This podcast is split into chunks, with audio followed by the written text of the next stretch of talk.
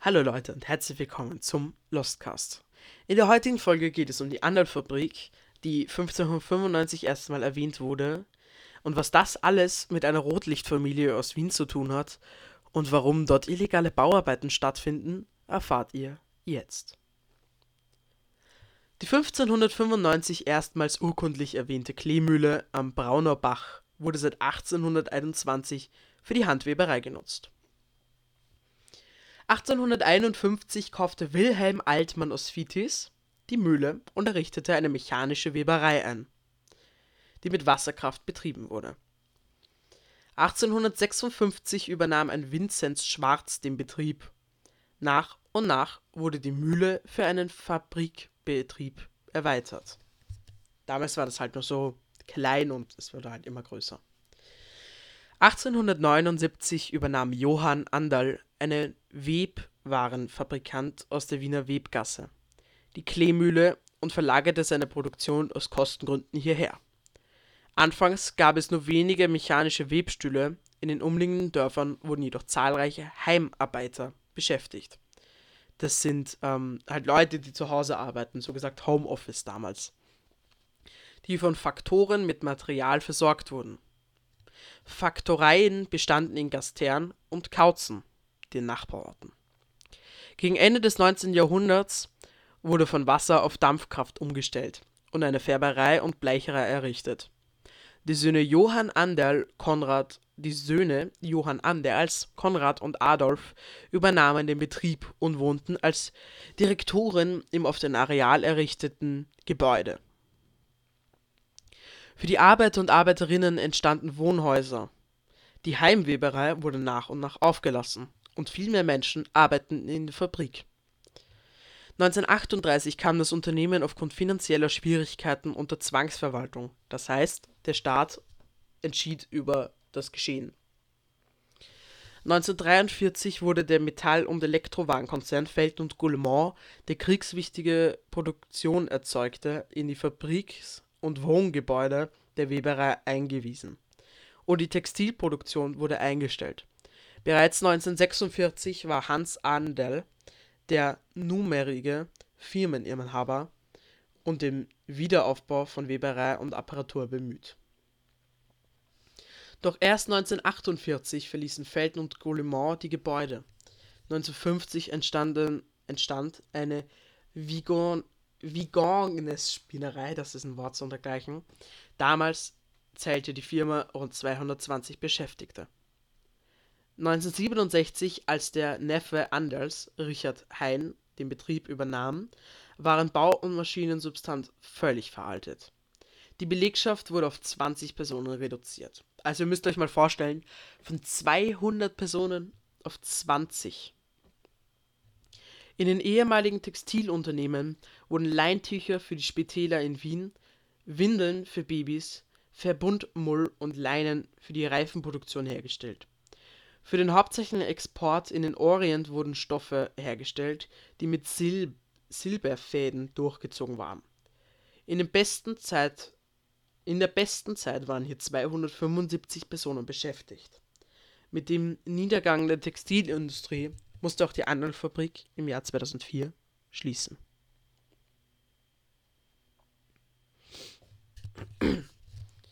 Also, das war mal die Geschichte von der Anna-Fabrik. Und ich muss sagen, da steckt schon einige wichtige Informationen drinnen. Nicht nur, dass es schon extrem lange, länger als 300 Jahre schon existiert, sondern auch, dass sie den Krieg überlebt hat und im Krieg ein wichtiger Teil war. Trotz einigen Schwierigkeiten im Krieg, die ich jetzt hier nicht vorgelesen habe, hat es die Anwaltfabrik geschafft und ist eigentlich nur zu Ende gegangen, weil wir mehr Zeug aus China und so kaufen. Und jetzt kommt es zum wichtigen Teil, den Hier und Jetzt. Es ist eine Geschichte von, ähm, also nicht Geschichte, das ist erzählt worden von einer Sophie, die habe ich angeschrieben und das ist den Text, den ich jetzt zurückbekommen habe. Also Ich lese euch jetzt einfach hier mal vor. Die Zeit scheint in der alten Textilfabrik der Firma Andal stehen geblieben zu sein. In den Webstühlen befinden sich noch angefangene Strickereien, eingefädelte Garn und selbst die Strickmuster sind noch in einigen Webstühlen eingehängt. Ein jeder Trip in die seit 2004 verlassene Fabrik ist atemberaubend. Es fühlt sich beinahe so an, als würde die Fabrik einem ihre Geschichte erzählen. Sobald man das Areal betritt, für mein, sobald man das Areal betritt, Punkt.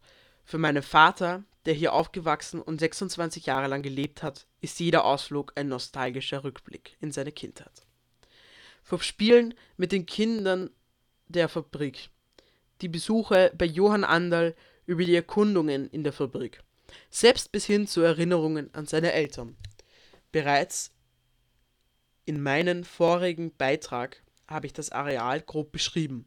Heute widme ich mich gen genauer der Fabrik selbst. Der Hof und die Einfahrt. Das erste, das man bei der Einfahrt sah, war ein Portierhaus, welches leider nicht mehr auf seinem Platz steht. Auf der rechten Seite sind zwei große Scheunen, die als Lagerhalle genutzt wurden.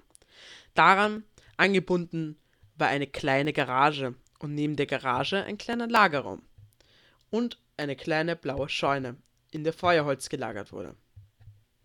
Biegt man quasi nach links, steht man mittendrin im großen Hof. Der Verkauf, die Lagerräume und die Büros. Auf der linken Seite war im Erdgeschoss. Was? Das ist kein Deutsch. Auf der linken Seite war im Erdgeschoss und im ersten Stock die Hofweberei.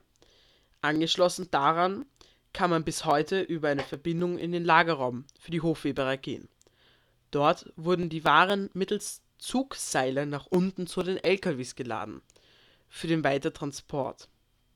Auf dem Dachboden liegen noch immer die Kartonspulen, für das Garn original verpackt rum. Auf der rechten Seite war im Erdgeschoss der Verkaufsraum und im ersten Stock die Büroräume. Die Wohnungen von Johann Andal war direkt an den Bürotrakt angeschlossen. Die Wohnung von Johann Andal. Seine Wohnung war sehr großzügig ausgestattet. Er hatte ein Wohnzimmer, ein Schlafzimmer, eine Küche, ein Bad, ein WC und einen Raum, wo sein Klavier stand. Mein Vater erinnert sich bis heute, wie seine Mutter für Herrn Andal kochte. Er ihn an der Wochen er ihn an den Wochenenden zum Essen einlud und er, wie er immer ihm immer etwas auf dem Klavier vorgespielt hat. Dies waren eine der schönsten Zeiten in der Fabrik. Leider sind die meisten Räume von Vandalismus betroffen und vieles wurde bereits beschädigt oder entfernt. Bis heute sind noch einige Möbelstücke mit kunstvollen Handschnitzereien zu finden. In manchen Räumen sind sogar noch Vorhänge zu finden. Das ehemalige Heizhaus. Steht man im Hof, ist gleich vor einem das alte Heizhaus zu finden. Der Heiztank steht bis heute noch darin wobei einige Bereiche schon ins Rosten wobei einige Bereiche schon ins Rosten angefangen haben, zu rosten angefangen haben und das Gebäude nicht mehr betreten werden sollte. Weiter, wie bis zum Eingang, sollte man sich auf keinen Fall mehr vorwagen. Das Alteisenlager. Direkt neben dem Heizhaus befand sich ein großes Alteisenlager. Dieses Lager war meist bis zur Decke voll mit Alteisen. Schon als mein Vater klein war, lagen hier Unmengen an Alteisen herum. Heute ist der Raum komplett leer. Die neuen Besitzer werden wohl das Alteisen verkauft haben. Die Webstühle oder auch Weberstiere genannt. Geht man bei der Verbindungstür beim Verkauf gerade weiter, kommt man in den hinteren Teil der Anlage. Dort sieht man den Schlot, das neue Heizhaus und das große Büro mit der großen Fensterfront. Gleich links von einem geht man in jenen Trakt, wo auf drei Etagen Weberstühle zu finden sind. Vom Erdgeschoss bis in den zweiten Stock ist alles voll mit dem alten Webstühlen. Noch heute sieht es so aus, als wären die Mitarbeiter in ihrer Mittags in ihre Mittagspause gegangen und würden bald wieder zurückkommen und weiterarbeiten. In allen Maschinen befindet sich noch immer der, das Garn eingefädelt und man sieht, welche Muster gerade gewebt wurden. Vom einfachen Mustern bis, zu, bis zum Blaudruck, blaue Tücher mit einem weißen Muster, in Klammer, ist alles zu finden. Von der Schlosserei und Näherei in die Tischlerei und Rauerei. Rechts neben dem Eingang zum alten Heizhaus findet man eine Tür. Diese führt in, den, führt in die Schlosserei und Näherei. Daneben in die Tischlerei und Rauerei. Man muss genau hinsehen, um die alten Geräte zu erkennen. Alte Nähmaschinen, eine alte Kreissäge, aber auch eine alte Drechslerbank warten noch immer darauf, dass auf ihnen weitergearbeitet wird. Das Apparaturgebäude. In diesem Raum wurde die Ware erhitzt und weiterverarbeitet. Mein Vater erinnert sich bis heute, dass in diesem Raum im Sommer trotz aller offenen Türen und Fenster die Hitze unerträglich war. Dennoch im Winter muss es äußerlich angenehm gewesen sein. Die Dendlerei und die Lagerräume. In der Apparatur, in der Aprätur steht noch immer die Holzstiege, die in die Dendlerei führt. Dort hat die Mutter meines Vaters gearbeitet. Die Textilien wurden an den Enden zusammengenäht, sodass die Enden nicht mehr ausfransen konnten. Auch ein kleiner Lagerraum war bis heute zu finden. Take nothing but pictures, leave nothing but footprints. Egal wie oft man sich in diese, egal wie oft man diese Fabrik, Alter, egal wie oft man sich die Fabrik ansieht, der Anblick raubt einem immer wieder den Atem. Jedes Mal findet man etwas Neues. Ob es ein neuer Raum ist, den man bis jetzt nicht kannte, oder ob der Vandalismus erneut zugeschlagen hat. Die Fabrik war einst in seiner Hochz Hochzeit ein Kronjuwel der, Te der Waldviertler Textilindustrie. Es ist schade, dass die meisten Fabriken nicht mehr existieren. Was könnte einen das alte Haus alles für, für Geschichten erzählen, wenn es nur sprechen könnte? Vielen Dank an der Stelle für diese Antwort auf meine Nachricht, für diese besonders schnelle Antwort. Ich habe erst gestern geschrieben, dieser Person, und es kam heute schon die Antwort. Und ich bin echt froh, sonst könnte ich jetzt den Podcast nicht aufnehmen. Und das ist auch der Grund, warum der Podcast so spät kommt. Normalerweise kommt er schon am Vormittag für euch. Aber ich musste noch auf diese Nachricht warten. Und wo sie doch recht hat, jedes Mal erzählt einen das Gebäude neue Geschichten. Zum Beispiel jetzt, was man gesehen hat, ist von den Arbeitshäusern die Dächer eingestürzt. Und das ist extrem schade. Leider wurde das Gebäude verkauft. Zumindest teilweise. Zumindest fast gar nicht eigentlich. Und illegale Arbeiten? Was ich am Anfang schon angesprochen habe. Einige mysteriöse Sachen passieren auf dem Grundstück. Deswegen gehen wir jetzt einmal in die Jetztzeit. Um den kompletten Verfall zu verhindern, hat sich der Verein Pro Culture Wahrung und Erhaltung menschlicher Daseinswerte gefunden.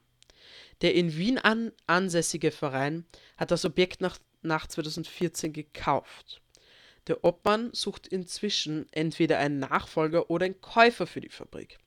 Gefunden hat er bislang mit Fr gefunden hat er bislang mit Fritz Janiber 72 und Matthias Ascher 34 im Duo, das Ideen für das Areal umsetzen möchte. Janiber plant eine große Recyclinganlage für E-Schrott und eine Algenzucht für pharmazeutische Zwecke. Dafür will er auch mehrere Beschäftigte einstellen. Ascher plant indessen einen Ort der Begegnung, wie er es bezeichnet im Gespräch mit der Nönn erzählt der Musikproduzent aus St. Pölten von, von seiner Vision. Einige Male im Jahr auch größere Musikevents in zwei danach voll intakten Hallen abzuhalten. Auch für einige kleinere Veranstaltungen, Seminare oder Treffen sollen Vereine okay, das ist kein Deutsch. Seminare oder Treffen. Vereine sollen sich es vorstellen, einen gewissen Bereich zur Verfügung zu stellen. Gutachten sollen erstellt werden. Ganz besonders liege ihm zudem daran, Menschen hier wohnen zu lassen, die alleine sind. Hier zu Spreche und Gesellschaft finden sollte, ergänzt Ascher. Und ein Anliegen sei es ihm auch, ein grenzüberschreitendes Ferienlager für Kinder samt Betreuung aus Kinderdörfern oder auch Waisenhäusern zu schaffen. Matthias Ascher ist noch auf der Suche nach weiteren Mitstreitern, die sich am Projekt beteiligen bzw. die erforderlichen Investitionen unterstützen möchten. Er spricht davon, bereits einen Architekten und einen Statiker kontaktiert zu haben, die im Vorfeld eines späteren baubehördlichen Verfahrens ein vollständiges Gutachten erstellen zu haben. Er überprüft die Arbeiter, Arbeitern begonnen werden könnten, musste im Lauf de, der Jahre zugewachsene Umkreis gerodet werden, meint Ascher. Hier sind noch Unmengen von Jungbäumen, die interessierte Personen gerne kostenlos ausgraben und mitnehmen können. Es wäre schade darum.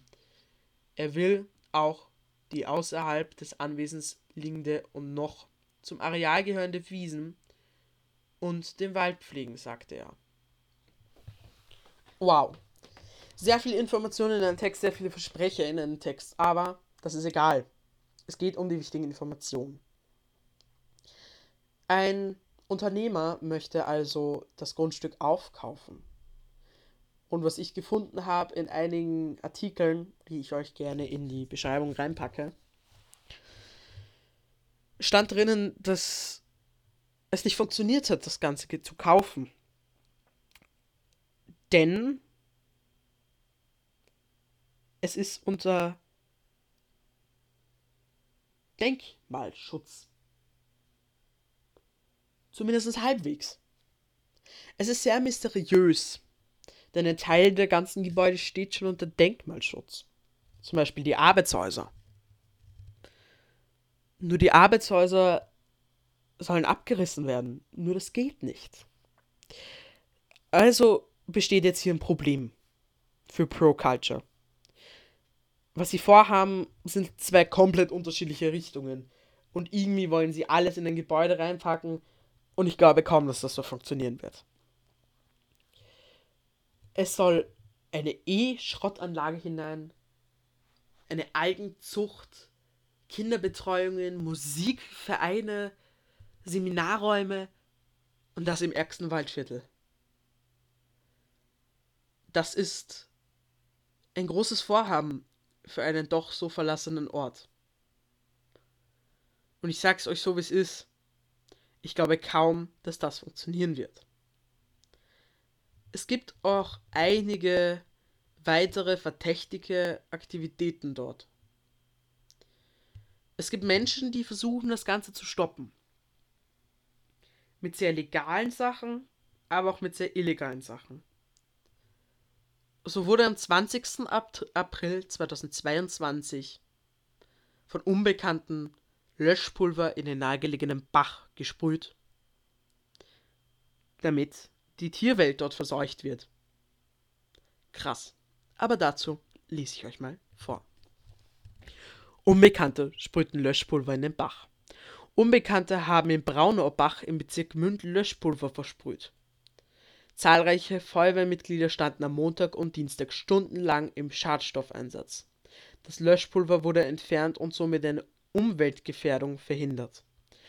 Passanten hatten bei der Anwaltfabrik in Schrems weißes Pulver im Bach und an den Uferböschungen entdeckt und die Einsatzkräfte alarmiert.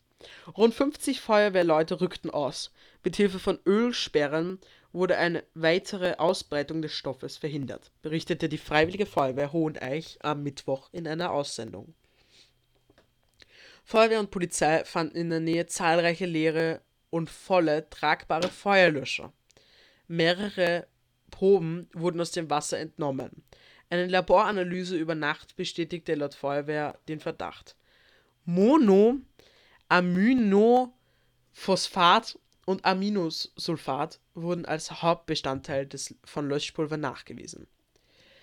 Die ausgebrachten Chemikalien sind für die Umwelt und Menschen kurzfristig nicht gefährlich. Im Laufe der Zeit können sie jedoch im Wasser lösen und gefährlich werden, wurde mitgeteilt. Echt, echt krass, was dort abgeht in dieser Fabrik. Aber naja, viel mysteriöser ist das Baugeschehen dort. Laut einigen Berichten ist die Genehmigung noch ausstehend für, einen Baube äh, für eine Bauberechtigung. Doch was ich und Lea gesehen haben, war ein bereits antretender Bau. Und es besteht ja noch immer keine Planung, was dort gebaut wird. Zwei mysteriöse Gestalten haben sich am Tag des Geschehens, den 30.10., dort herumgetrieben, als ich und Lea dort waren. Ein Auto von, einer Elektri von ein Auto von einem Elektrizitätswerk und ein LKW standen am Gelände. Die Personen waren sehr zwielichtig. Ich finde, es ist ein bisschen komisch, was dort abgeht. Hier passt irgendwie nichts zusammen. Wenn man sich heute den Eingangstor nähern würde, steht dort Eintritt verboten und Kamera überwacht. Und schon nach ein paar Sekunden merkt man, dass man angeschaut wird von einer Person aus dem dritten Erdgeschoss. Dritten Erdgeschoss, das geht nicht mal. Dritten Geschoss. Als wir dort waren, kam nach ein paar Minuten eine Frau und hat das Tor zugemacht. So als würde dort etwas verborgen werden. Es ist auch einiges dort sehr seltsam, weil die Hütten sind anscheinend erst vor ein paar Wochen zusammengestürzt. Ein Schornstein liegt nicht weit entfernt von der Hütte am Boden. Es passt nichts zusammen, laut meiner Meinung. Aber umso interessanter ist es, was dort geschehen soll.